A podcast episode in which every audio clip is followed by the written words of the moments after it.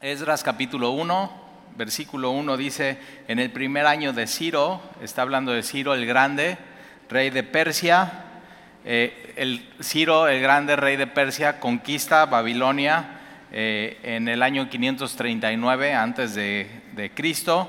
Eh, si te acuerdas cómo van los imperios, primero viene el imperio de los asirios, cuando están los asirios en su mayor esplendor, eh, vienen y conquistan eh, las diez tribus de Israel y son llevados a cautiverio.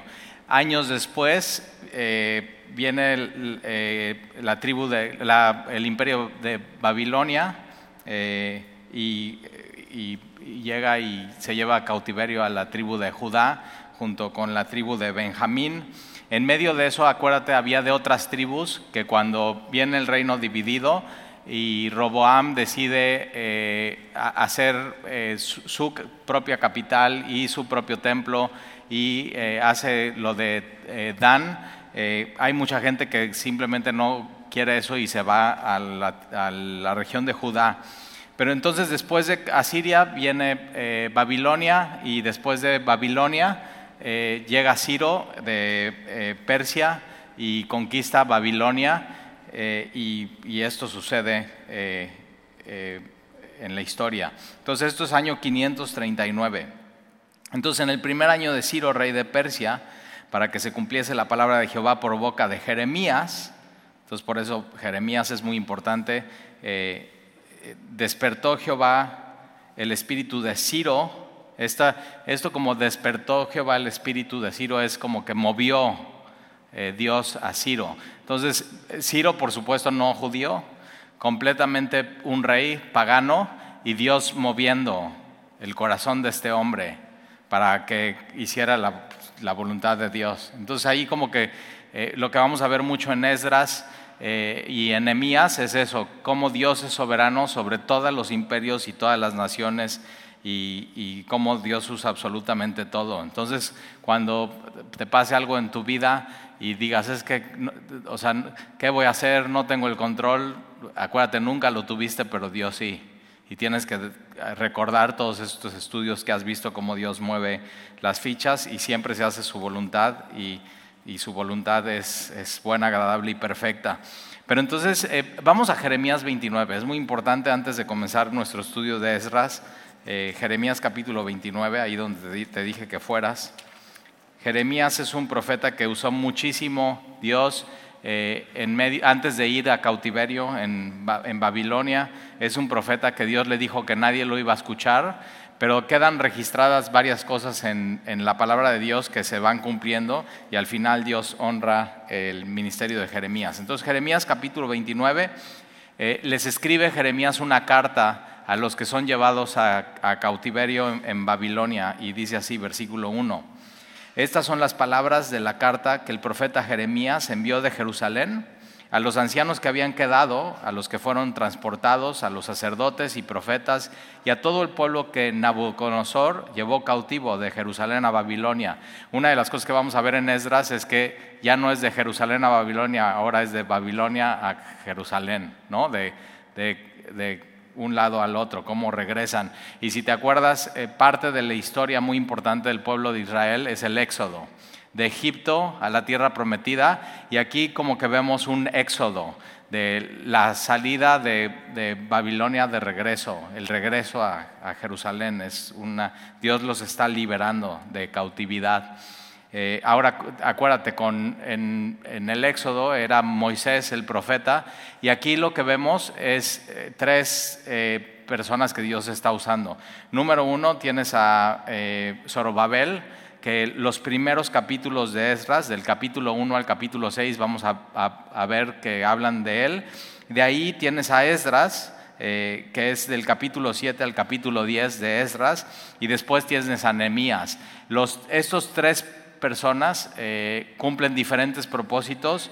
Entonces, Zorobabel lo que hace es que pone el, fundamento del templo y construye el templo de regreso.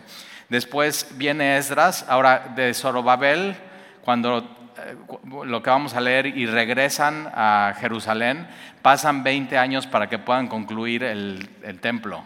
Entonces nosotros como que leemos rápido, ¿no? O sea, del capítulo 1 al capítulo 6 ya al templo. Y lo puedes leer en una sentada, en un par de horas lo terminas, pero realmente son 20 años de historia. Y, cuando estudiemos esto tienes que pensar, o sea, cuando ellos salen de, eh, Babilonia para regresar a Jerusalén, nada más el trayecto de Babilonia a Jerusalén pudo haber tardado de 3 a 5 meses. Entonces aquí como que lo dice muy ya van de un lado al otro y tú piensas, no, pues ya rapidito. Y no, o sea, es hay todo un preparativo. Ahora, ¿cómo mueves a tantas personas de un lugar a otro y los organizas? Y acuérdate, en esos tiempos no había pues ni camiones, ni aviones, ni trenes, entonces tienen que ir en caballos y tienen que tener eh, burros y mulas que estén cargando todo lo que ellos traen y tienen niños en el trayecto. ¿Has viajado con niños últimamente? O sea, y con todas las comodidades y toda la tecnología que hay, todavía dices, todavía no viajas y dices, ya, todavía no es época de viajar. Y como que esperas un poquito más, pero ellos salen y están llevando, o sea, son familias enteras que regresan de Babilonia a Jerusalén. Y después viene Esdras. Esdras lo que hace es que eh, pone en el centro del pueblo la Torá, la ley de Dios, y hace eh, comunidad en medio de la palabra de Dios. Y después vemos que Nehemías hace la tercera parte, o sea, ya está el templo, ya es una comunidad, ya está la palabra de Dios eh, en el centro de ellos y de adoración, y ahora hay que reconstruir las murallas. Entonces vemos en tres partes toda la historia, pero de Zorobabel a Esdras, de que llega, son 80 años. Entonces imagínate, estamos hablando de lo que vamos a estudiar, Esdras y Nehemías, son 100 eh, años de historia. Entonces son poquitos capítulos y los podemos hacer rápido, pero siempre ten en mente esto, son 100 años de historia del pueblo de Dios y en medio de eso Dios nos va a enseñar algo. Y, eh, en medio de eso Jeremías manda una carta a los... Acuérdate que cuando van de Jerusalén a Babilonia, hay tres diferentes deportaciones, ya las vimos. Una va eh, el profeta eh, Ezequiel, otra va Daniel, ¿no? que él va a Babilonia y, va al, palacio del rey Nabucodonosor. Nabucodonosor, su política era inflexible. Después cuando toma eh, Ciro el Grande y es Persia, es un poco más flexible y entonces como que no quiere convertir a todos en la religión vamos a ir tradicional, sino le está dando libertades y por eso dice, ya regresen, regresen a sus dioses y, hasta vamos a ver cómo Él facilita todas las cosas. Pero Dios moviendo todo esto, es bien importante que te des cuenta, Dios estaba moviendo todo eso.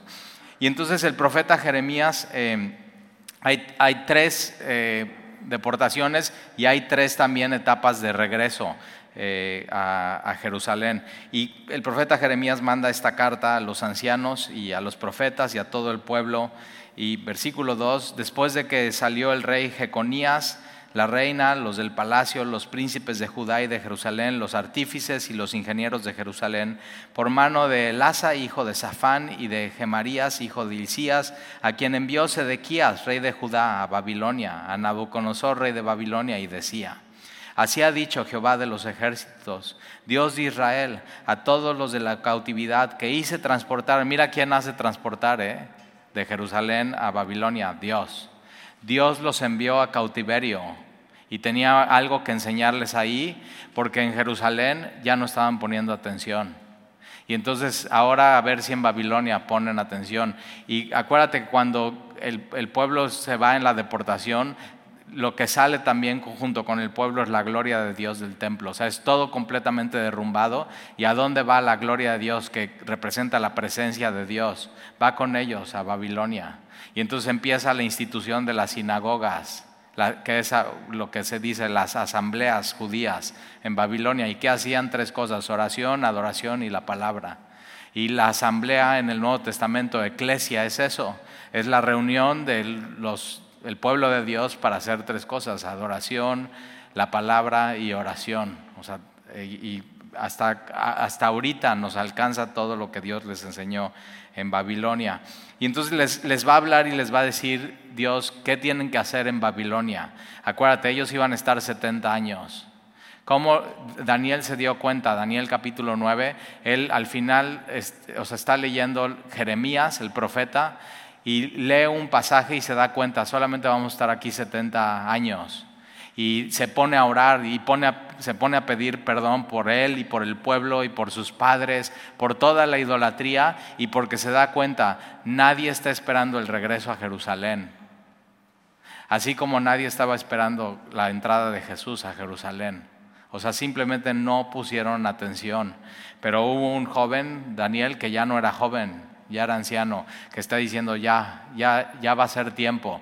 Y Daniel, Flavio Josefo, historiador judío, dice que Daniel es el que va con Ciro el Grande y les muestra la profecía de Jeremías, que nada más son 70 años. Ahora, ah, un dato importante. Eh, eh, Ciro va y ataca eh, Babilonia y conquista. Y al año se cumplen los 70 años. O sea, Dios moviendo absolutamente todo. Y Daniel va con él y le... Ahora, ¿por qué Daniel estuvo desde el principio? Y Dios le dio honor y le dio una posición y le dio que revelara los sueños a Nabucodonosor.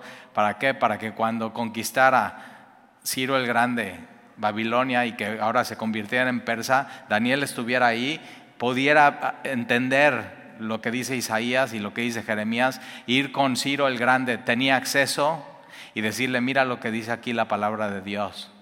En Jeremías, y Jeremías eso se escribió 150 años de que naciera Ciro. Y dice, y, y la profecía es eso, que Ciro iba a ser pastor de Dios y que iba a cumplir todo lo que Dios le dijera y que iba a dejar ir a su pueblo y que iba a poner el fundamento del templo. Y entonces lo está diciendo Daniel a Ciro y Ciro entiende, siendo pagano, ¿eh? Yo estoy aquí con un propósito y, Dios me dio este poder y esta autoridad para algo. Y entiende eso. O sea que es que realmente Dios lo va a usar en eso. Y entonces aquí viene la carta a los que están en Babilonia y dice, ahora, no se escribió para eso, pero es una buena manera. Si tú eres joven, y todavía no te has casado, es un buen orden de cómo hacerlo. Eh, hay un, eh, hay un eh, influencer cristiano que sigo en internet y dice que hay tres cosas que los jóvenes, y es estadísticamente sucede, hay tres cosas que los jóvenes tienen que, hacer para, para sobresalir. Una de ellas es no, no creerte la víctima. O sea, en Estados Unidos hay un, una influencia muy fuerte y en redes sociales eh, con todos los movimientos que hay, de que en, vez de tomar eh, responsabilidad de tu vida, eres la víctima de, la historia. Si eres, eh, si eres negro, ¿no? de descendencia afroamericana, pues eres, pues ni modo, es lo que te tocó y pues así, entonces ya no tomas responsabilidad de tu vida, simplemente te dejas llevar por lo mal que, es tu historia. Eh, y así, ¿no? Por cada cosa. Si eres mujer, bueno, por, porque eres mujer. Y por eso los movimientos de Black Lives Matter y, el Me Too Movement es eso, hacer víctimas a los jóvenes para que no se hagan responsables de su vida. Entonces, una de las cosas que él dice es, tienes que como joven hacerte responsable de tus actos y de tu vida sin importar tu historia, no eres víctima. Ya si tú hoy entiendes eso y eres joven, ya lo hiciste. Pero dice otra cosa, estudia una carrera, o sea, ponte a estudiar, prepárate. Eh, toma buenas decisiones en tu vida. Sea, no seas víctima, toma buenas decisiones en tu vida. Estudia una carrera y ten hijos después de casarte. Tres consejos eh, muy sencillos. Y aquí en la palabra de Dios, aunque no es el propósito, te dice el orden de cómo debería de ser. Entonces, mira, entonces Dios les dice a los cautivos, edificad casas y habitadlas. Entonces, primero, no tengas hijos, no te cases primero, ten una casa. O sea, es un muy buen paso. O sea, para el hombre que está pensando en casarse, o sea, antes de pensar tener novia y comprometerte, ¿por qué no te vas a vivir solo y vives como si ya estuvieras casado y pagas tu luz y pagas tu agua y ordenas tu casa? Y ya si sabes hacer eso, ya estás listo para el siguiente paso. Quiere decir, toma buenas decisiones y madura. O sea, como que los jóvenes dicen, no, pues primero me caso y ya luego veo cómo le hago. Y no, o sea, primero ordena tu vida. Entonces, eh, ¿qué tienes que hacer como hombre? Conseguir un trabajo y poder decir, ya puedo conmigo, con mis gastos y puedo con los gastos de mi mi esposa.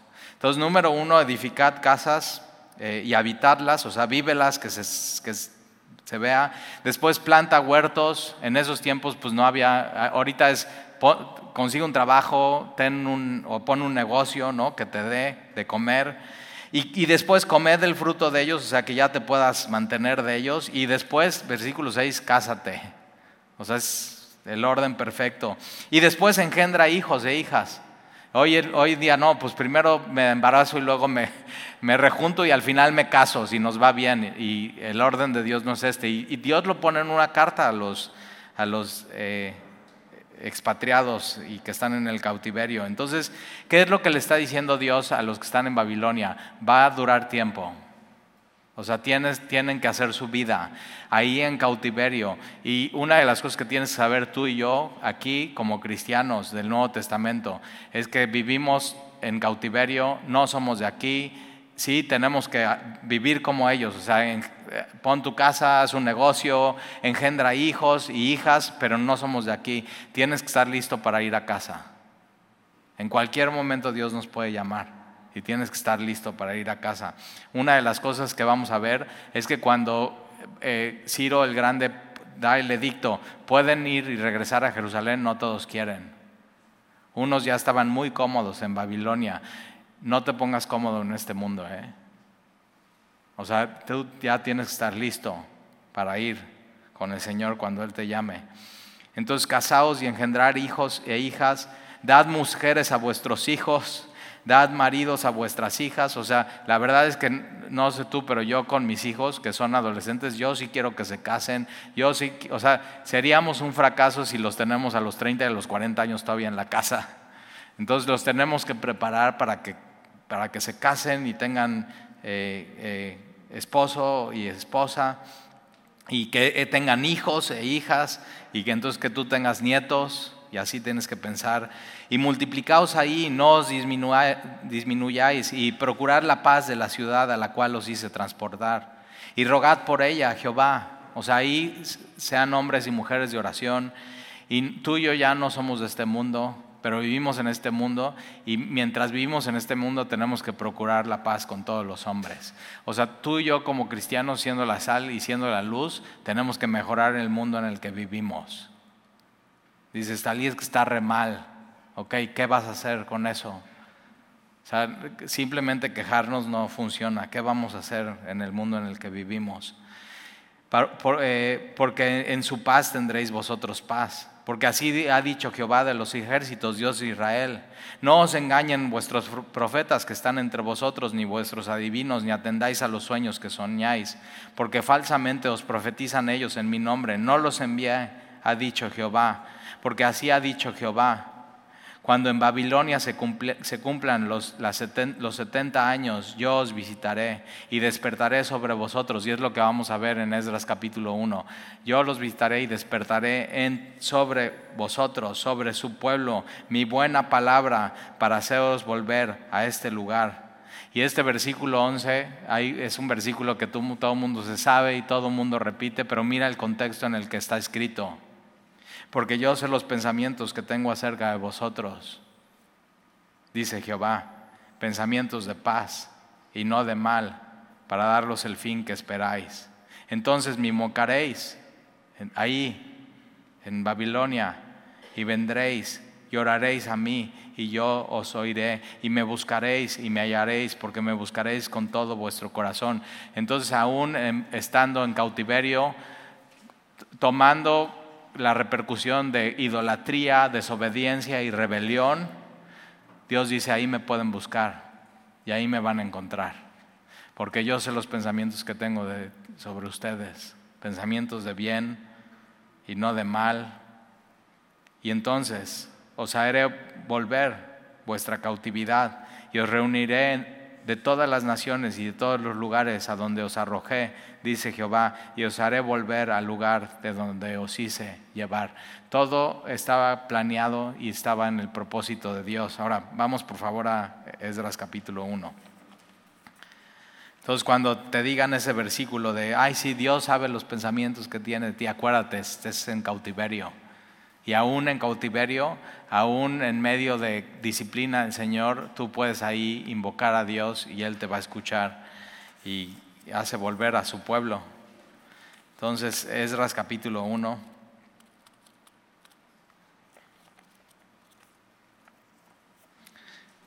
Entonces, con esto en mente, y puedes anotar ahí Jeremías 25, 12, Isaías 44, 28, es donde las profecías que seguramente Daniel le dice a Ciro, el grande rey de Persia. Y entonces, eh, en el primer año de Ciro, rey de Persia, para que se cumpliese la palabra de Jehová por boca de Jeremías, solamente 70 años, y me van a invocar, y yo los voy a escuchar, y yo sé los pensamientos que tengo de ellos, de bien y no de mal y para regresarlos al lugar de donde yo los envié. Entonces en ese momento despertó Jehová el espíritu de Ciro, él lo movió, rey de Persia, el cual hizo pregonar de palabra y también por escrito por todo su reino. Entonces Esdras seguramente tenía acceso a los escritos del, rey eh, de, Persia. Y entonces, eh, versículo 2, así ha dicho Ciro, rey de Persia. Jehová el Dios de los cielos. Ahora, Ciro el rey de Persia está diciendo Jehová el Dios de los cielos, pero eso no quiere decir que sea creyente. Que tengas los hechos correctos de Dios no quiere decir que creas y pongas tu fe y tu esperanza completamente en Él. Pero no sabemos, ¿eh? No sabemos, igual nos vamos a dar una sorpresa y vamos a ver a Ciro con el Señor. Pero Jehová, el Dios de los cielos, me ha dado todos los reinos de la tierra. Pues sí, escribió acerca de mí en uno de sus profetas 150 años antes de que yo naciera. Al igual, ¿te acuerdas de Josías, rey de Judá? Se escribió de él antes de que él naciera y de pronto es, rey. Dios ya sabe absolutamente todo, Dios es eterno, Dios desde antes de la fundación del mundo ya eh, había escogido y entonces escogió a Ciro, escogió a Josías y Efesios dice que te escogió a ti para que fueras suyo. Y entonces me ha dado todos los reinos de la tierra y me ha mandado a que le edifique casa en Jerusalén. No solamente templo físico, sino hablando de la, de la casa del linaje de David. Entonces es muy importante eso, que está en Judá y quienes haya entre vosotros de su pueblo, sea Dios con él y suba a Jerusalén, que está en Judá, y edifique la casa a Jehová, Dios de Israel. Él es Dios, la cual está en Jerusalén. Y a todo el que haya quedado, el que, fíjate, el que no vaya, no todos van a ir. Solamente algunos van a decidir regresar a Jerusalén. Había gente que estaba ya muy cómoda en Babilonia y, entonces, y no solamente eso, sino era difícil. O sea, un regreso de Babilonia a Jerusalén era tiempo en el camino, en el desierto, no es fácil. Jerusalén, acuérdate, no hay templo, está en ruinas, todo está en cenizas, no hay esplendor. En Babilonia de pronto pues ya tenían todo lo que necesitaban. O sea, es como decir, no, pues aquí hay luz, aquí hay agua potable, eh, hay un chedraui y un oxo en cada esquina. O sea, ¿qué vamos a ir allá si estamos muy cómodos aquí? Y a veces pareciera eso, como que la vida eh, en Babilonia es más cómoda que la vida en Jerusalén. ¿Será? Pero, eh, no solamente eso, sino había enemigos. O sea, era era peligroso, iban a ir contra ellos. Y vamos a ver que en, las tres historias de Zorobabel, de Esdras y de Nehemías hay oposición. Y posiblemente si te quedas en Babilonia no hay oposición. O sea, bienvenido, todos te aman, ya te conocen. Es más, vas al banco y te, te hacen un préstamo. Y bienvenido a Babilonia. Y es, el, es, donde, es donde tienes que estar. Pero ¿qué, qué promesas hay en Babilonia? ¿Y qué promesas hay en Jerusalén? Nada más piensa en eso. ¿Y qué promesas Dios te ha dado en tu vida que no tendrías si siguieras en el mundo, sin Dios y sin Jesús y sin esperanza? Y entonces, eh, y, todo aquel que no haya quedado en cualquier lugar donde more, ayúdenle a los hombres de su lugar con plata, oro, bienes y ganado. O sea, no nada más, o, sea, los, los que se van a quedar, ayúdenles a los que van. No nada más les echen porras, ayúdenles. ¿Cómo? Pues oro, plata, eh, bienes, ganados. Además, o sea, no había nada en Jerusalén. Iban a empezar de cero. Pero ojo, ¿eh? cuando salieron de Jerusalén a Babilonia, se fueron sin nada. Y cuando regresan, están regresando con esperanza, con un nuevo comienzo. Entonces, es un regreso. ¿Qué, están esperando? El templo. Representa muchas cosas, la gloria de Dios, el reino, que incluye un rey y un pueblo, una identidad, lo que ellos eran, lo que habían vivido, las promesas y una, una cosa más, el Mesías, del linaje de David. Entonces, ¿qué harías? ¿Te quedas en Babilonia o vas a Jerusalén? Poder cantar los salmos una vez más. Sentirte cobijado y protegido por Dios. Y entonces, eh, ahí, y puedes investigar, hay un, eh, se llama cilindro de Ciro, está en el Museo Británico, eh, es un cilindro de arcilla y es en forma de un cilindro y está escrito todas como las memorias de Ciro el Grande y puedes ver ahí cómo él apoyó a las diferentes naciones que fueron llevadas cautivas a que salieran a reconstruir y entre ellas eh, al pueblo judío. Entonces, versículo 5. Eh, entonces se levantaron los jefes de las casas paternas de Judá y de Benjamín y los sacerdotes y levitas. Entonces hay tres, eh, tres tribus, Judá, Benjamín y Leví. ¿Te acuerdas? Esas son las, las tres representativas en este versículo. Y entonces eh, se levantan los jefes de Judá, de Benjamín, los sacerdotes, los levitas, todo aquello cuyo espíritu despertó Dios. Ahora no todos. Unos, unos sí eh, tomaron el llamado de Dios y otros no. Entonces, al, al mismo tiempo Dios despertó el espíritu de Ciro pero, despertó el espíritu del pueblo de Dios. Y yo digo, Señor, despierta nuestro espíritu. O sea, al mismo tiempo movió a Ciro, al mismo tiempo movió al pueblo de Dios en cautiverio y es el mismo Dios que nos puede mover hoy.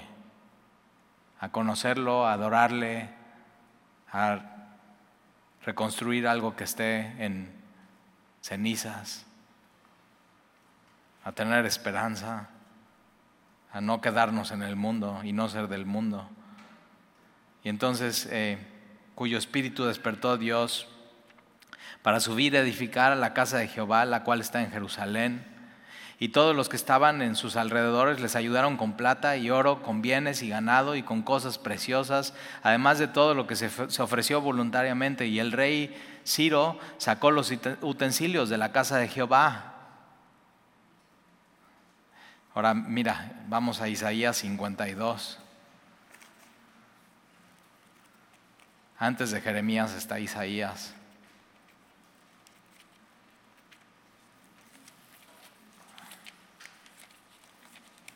Isaías 52.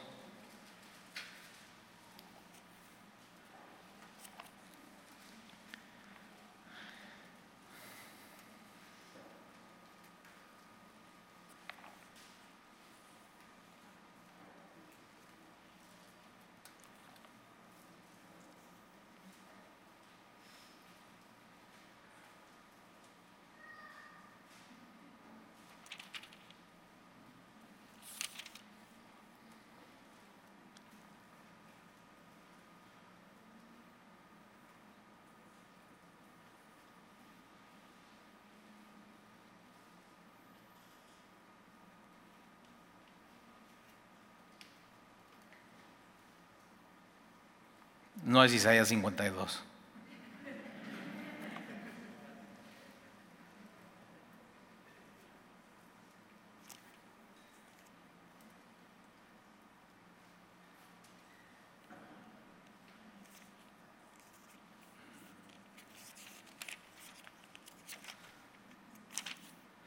Ve Isaías 44.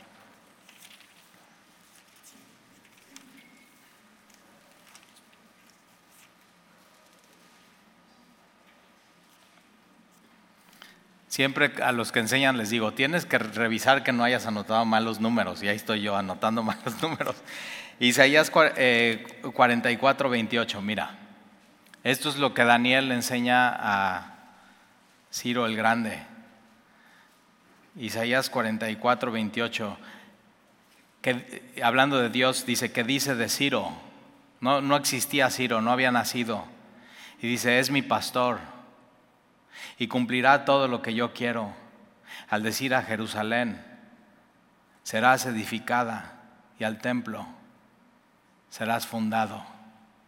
Y Ciro simplemente al ver un versículo en la palabra de Dios le cae el 20 y, hace el edicto y promulga las cosas y Dios lo mueve y hace lo. Ahora, cuando Dios pone algo en tu corazón, o sea, como dice aquí la palabra, despertó Jehová el espíritu de Ciro, no nada más es para decirle a Ciro algo, sino es para que Ciro lo haga. Entonces, cuando Dios ponga algo en tu corazón y te quiera mover, no nada más es para que lo sepas, sino es para que lo obedezcas y lo hagas. Y es lo, que Ciro nos enseña aquí. Vamos a regresar a Esdras. La próxima semana te tengo la cita de Isaías, te lo prometo.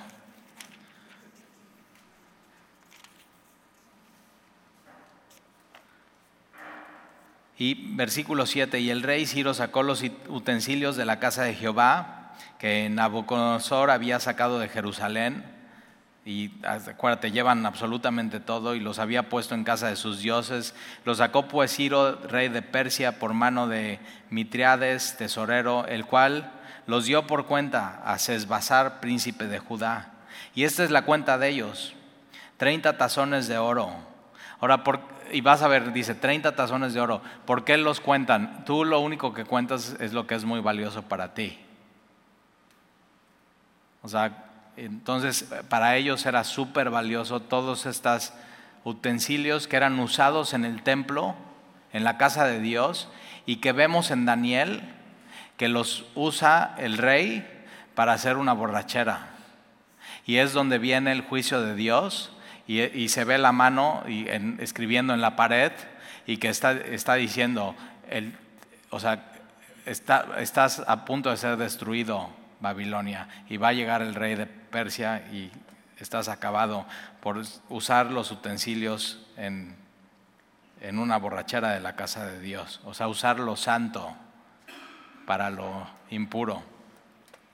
Y entonces eh, 30 tazones de oro, mil tazones de plata, 29 cuchillos, los cuchillos eran para los sacrificios, 30 tazas de oro, otros, otras 410 tazas de plata y otros mil utensilios. Todos los utensilios de oro y de plata eran 5400. Todos los hizo llevar Besasar con los que subieron del cautiverio. Mira esto qué hermoso, de Babilonia a Jerusalén. O sea, lo que vimos en Segunda de Reyes y en, Segunda de Crónicas es de Jerusalén a Babilonia y ahora Dios dice, no, ya es el regreso de Babilonia a Jerusalén. Mira, vamos a Daniel capítulo 5. Ahora sí no me voy a equivocar. Daniel capítulo 5. Ahí eh, después, de eh, Isaías, Jeremías, Ezequiel, Daniel capítulo 5. Acuérdate, Daniel está en Babilonia y mucho honor. Y mira lo que pasa. Nabucodonosor ya eh, eh, muere y entonces estuvo en medio de diferentes reyes. Eh, Daniel, Daniel capítulo 5, versículo 1. El rey Belsasar hizo un gran banquete a mil de sus príncipes y en presencia de los mil bebía vino. Belsasar, con el gusto del vino, mandó que trajesen los vasos de oro y de plata que Nabucodonosor, su padre, había traído del templo de Jerusalén para que bebiesen en ellos el rey y sus grandes, sus mujeres y sus concubinas. O sea, ¿qué, estás pensando? Y de ahí, mira, vete al versículo 24. Entonces, De su presencia fue enviada la mano que trazó esta escritura. Él ve una mano trazando esta escritura en la pared y la escritura que trazó es Mene, Mene, Tekel, Uparsin. Y esta es la interpretación del asunto. Mene, contó Dios tu reino y le ha puesto fin. Tekel, pesado ha sido en balanza y fuiste hallado falto. Perez, tu reino ha sido roto y dado a los medos y a los persas. Y ahí viene Ciro. Fíjate cómo todo en el plan de Dios y todo profetizado y todo con la soberanía, eh, y Dios diciendo eso, yo sé los planes que tengo para mi pueblo, planes de paz y de bien y no de mal. Entonces mandó Belsasar vestir a Daniel de púrpura y poner en su cuello un collar de oro y proclamar que era el tercer señor del reino, la misma noche que fue muerto Belsasar, rey de los caldeos, y Darío de Meda tomó el reino siendo de 62 años, y ya después de eso llegan, conquistan Babilonia, Ciro el Grande, y vamos a regresar entonces a Esdras. Entonces, ve la importancia de estos tazones de oro, las tazas de plata, mil utensilios iban a ser usados nuevamente en el templo. Ahora, ¿quién, en el versículo 11 te dice quién hizo subir de Babilonia a Jerusalén y los hizo subir Dios. ¿Quién hizo subir de Egipto a la tierra prometida a su pueblo? Los hizo subir Dios. Entonces Él es el que hace absolutamente todo. Dios, Dios nos llama, Dios nos lleva. Eh, capítulo 2, estos son los hijos de la provincia que subieron del cautiverio.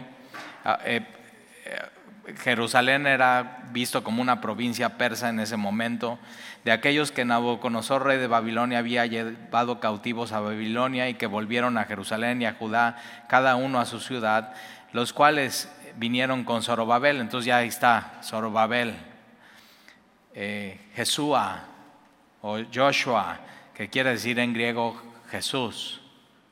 Es el primer sumo sacerdote de Jerusalén después del cautiverio.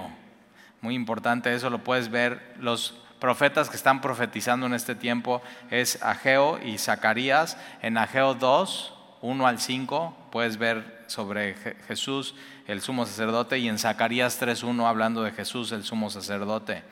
Entonces, Zorobabel, Jesúa, Nemías, Nemías no el del libro de Nemías, Seraías, Relaías, Mardoqueo, Mardoqueo no es del de Esther, pero ¿qué crees? en medio del cautiverio de Babilonia es la historia de Esther. Y Esther, eh, todo pasa en, Susa, que es la capital de Babilonia, cuando el rey es Asuero. Y ya, ya llegaremos a esa historia de Esther, pero este no es ese Mardoqueo. Bilsán, Mispar, Bigbai, Reum, Ivana, el número de los varones del pueblo de Israel. Y entonces de ahí vienen todos estos nombres que no eh, los vamos a leer eh, ¿Por qué? Porque realmente dices, no, pues ¿para qué perdemos el tiempo y nada más nos vamos a equivocar? Pero para ellos sí era importante. Ah, y una lista es importante cuando tú estás en la lista, ¿verdad? Y cuando están hablando de tu identidad y de tu familia y de tus papás y de tus abuelos y de tus primos y de tus hermanos, y para ellos era importante su identidad. Y entonces por eso eh, se registra a todos, o sea, ¿quiénes son los que van a regresar? ¿Quiénes son los que Dios despertó en ellos su espíritu para que dijeran, yo dejo Babilonia y la, comunidad, la comodidad de estar aquí para ir allá a hacer algo nuevo para Dios. Y, entonces tienes todos estos, estos nombres, versículo 36. Eh, ahora, todos estos nombres son de la tribu de Judá, la tribu de Benjamín, la tribu de, de Leví, que incluye, versículo 36, los sacerdotes, que están los hijos de Jedaías de la casa de Jesúa, 963. Eh, después, versículo 40, los levitas, los hijos de Jesúa, de Cadmiel, de los hijos de Jodavías, 74. Versículo 41, los cantores tienen que regresar, si no, ¿quién va a cantar los salmos en el templo?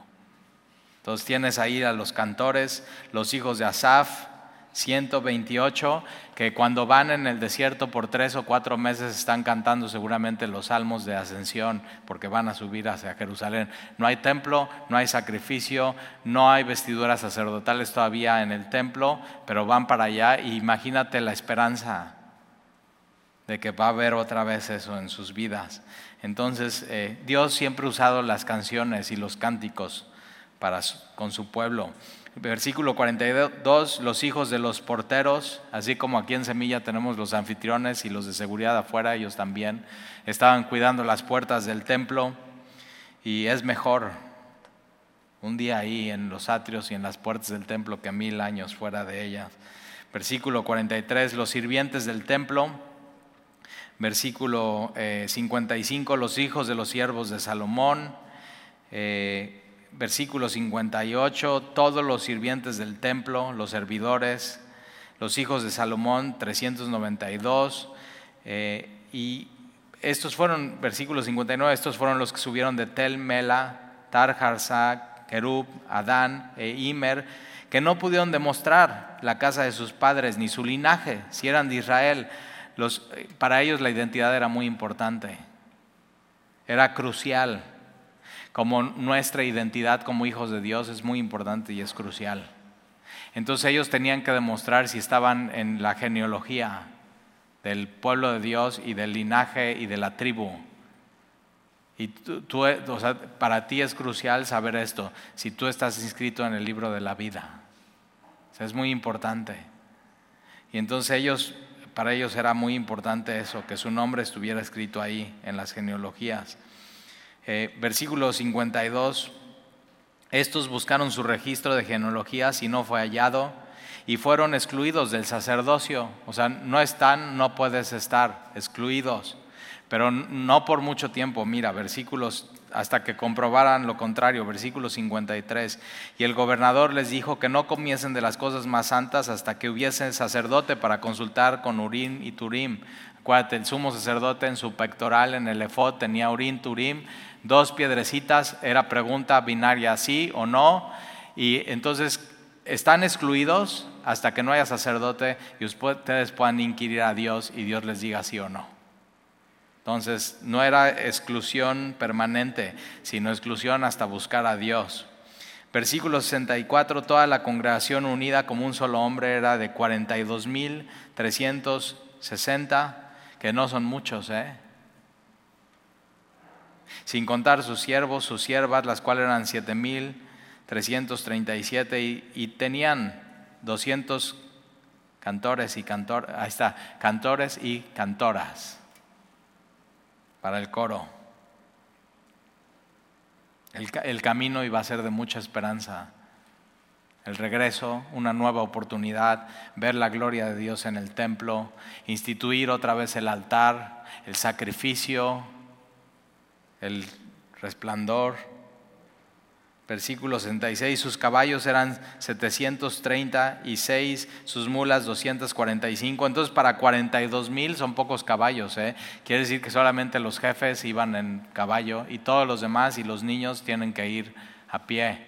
Entonces es un viaje tardado, es un viaje peligroso, pero es un viaje que vale la pena.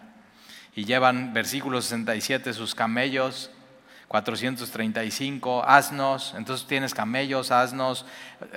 O sea, personas hay 42.300 y animales hay 8.000. Imagínate todo eso yendo de Babilonia a Jerusalén por el desierto. Pero qué esperanza. Versículo 69. Según sus fuerzas dieron al tesorero de la obra 61 mil dracmas de oro, 5 mil libras de plata y 100 túnicas sacerdotales. Y habitaron los sacerdotes y llegan. Y habitaron ya los sacerdotes, los levitas, los del pueblo, los cantores, los porteros, los sirvientes del templo en sus ciudades y todo Israel en sus ciudades y hay un, y hay un reinicio, hay una esperanza. Y eso es lo que vamos a ver la próxima semana, cómo se instituye otra vez el templo, cómo ponen otra vez el altar. Eh, y, y, todo, o sea, todo eso es es una nueva oportunidad. Y Dios que está, Dios está en Jerusalén, No hay templo, no hay gloria, no hay nada, hay ruinas, pero Dios está, bienvenidos, otra vez, son mi pueblo. Y ese es el Dios de la Biblia, el que está una y otra vez diciendo, bienvenido, otra vez, eres mi pueblo. Acuérdate, ellos salieron de Jerusalén rebeldes, idólatras, y Dios está bienvenido otra vez. Y nunca es tarde para regresar, ¿eh? Unos no quisieron regresar y otros, Dios, y es eso, ¿quién, ¿quién es el que los trae de regreso? Es Dios. Entonces nunca es tarde para regresar a Dios. Y Él está con los brazos extendidos diciendo bienvenidos una vez más. Entonces no te pongas cómodo en Babilonia y Dios está con los brazos extendidos, nada más así esperando que lleguemos con Él una vez más. Ese es el Dios de la Biblia. Muy, muy hermosa historia. Y es una, es, Esdras, Nemías es una historia de esperanza y es una historia, si te das cuenta, de amor. Que a pesar de cómo somos, a pesar de los rebeldes, lo idólatras, que nos así orgullosos, Dios trata con nosotros, ¿para qué? Para regresarnos a Él. Él hace absolutamente todo, Él es soberano. Entonces, que Dios mueva tu, espíritu, que Dios te mueva y que Dios te guíe, que Dios te lleve, pero sobre todo Él te está moviendo a Él. Jesús dice eso, venid a mí todos los que están cansados y cargados ven a mí y yo les haré descansar, porque mi yugo es fácil. El yugo de Babilonia era muy difícil, ¿eh? el yugo de Egipto era muy difícil, pero Jesús dice, mi yugo es fácil, o sea, ven a mí. Y un yugo es una tabla de madera que se ponía en los animales de carga. Entonces, pero Él no te dice, ok, ya vas por el mundo tú solo, sino te está invitando mi yugo. Entonces ponte al lado de mí. Y Él va caminando y Él va a ir va a ir enseñándote y va, a ir al, paso que tú vas. Pero Él va a tu lado, eso es. Y Jesús dice, aprende de mí, que soy manso.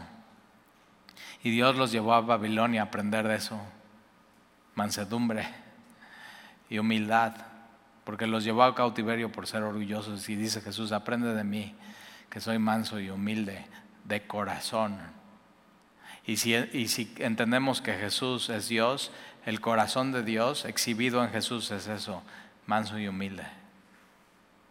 Entonces, Jesús una vez más dice, por más lejos que estés, dice, ven y te despiertas en ti y vienes. ¿Oramos? Señor, y te damos gracias por tu palabra.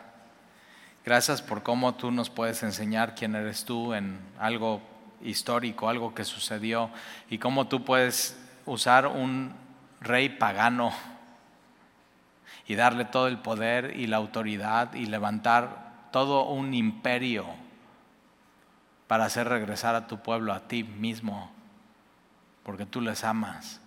Y cómo tú mueves el mundo, Señor, por una oveja que se va para traer la casa, pero tú lo haces cuando tú quieres y cuando tú decides despertar el espíritu de alguien. Y Señor, nosotros seríamos imposible de darnos vida a nosotros mismos, pero tú eres el que das vida. Tu espíritu es el que vivifica. Y entonces vivifica, Señor, nuestra alma y nuestro espíritu y despierta tú, Jehová, nuestro espíritu para, como tu pueblo, movernos y actuar y ser y saber que es importante nuestra identidad y asegurarnos que nuestra, nuestro nombre está inscrito en el libro de la vida y no conformarnos con Babilonia.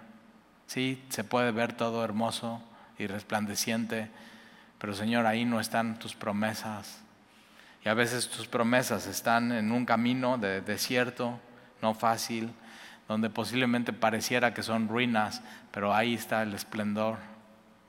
Y te lo pedimos, Señor. Síguenos enseñando mientras caminamos esto contigo. Y te damos gracias en el nombre de Jesús. Amén.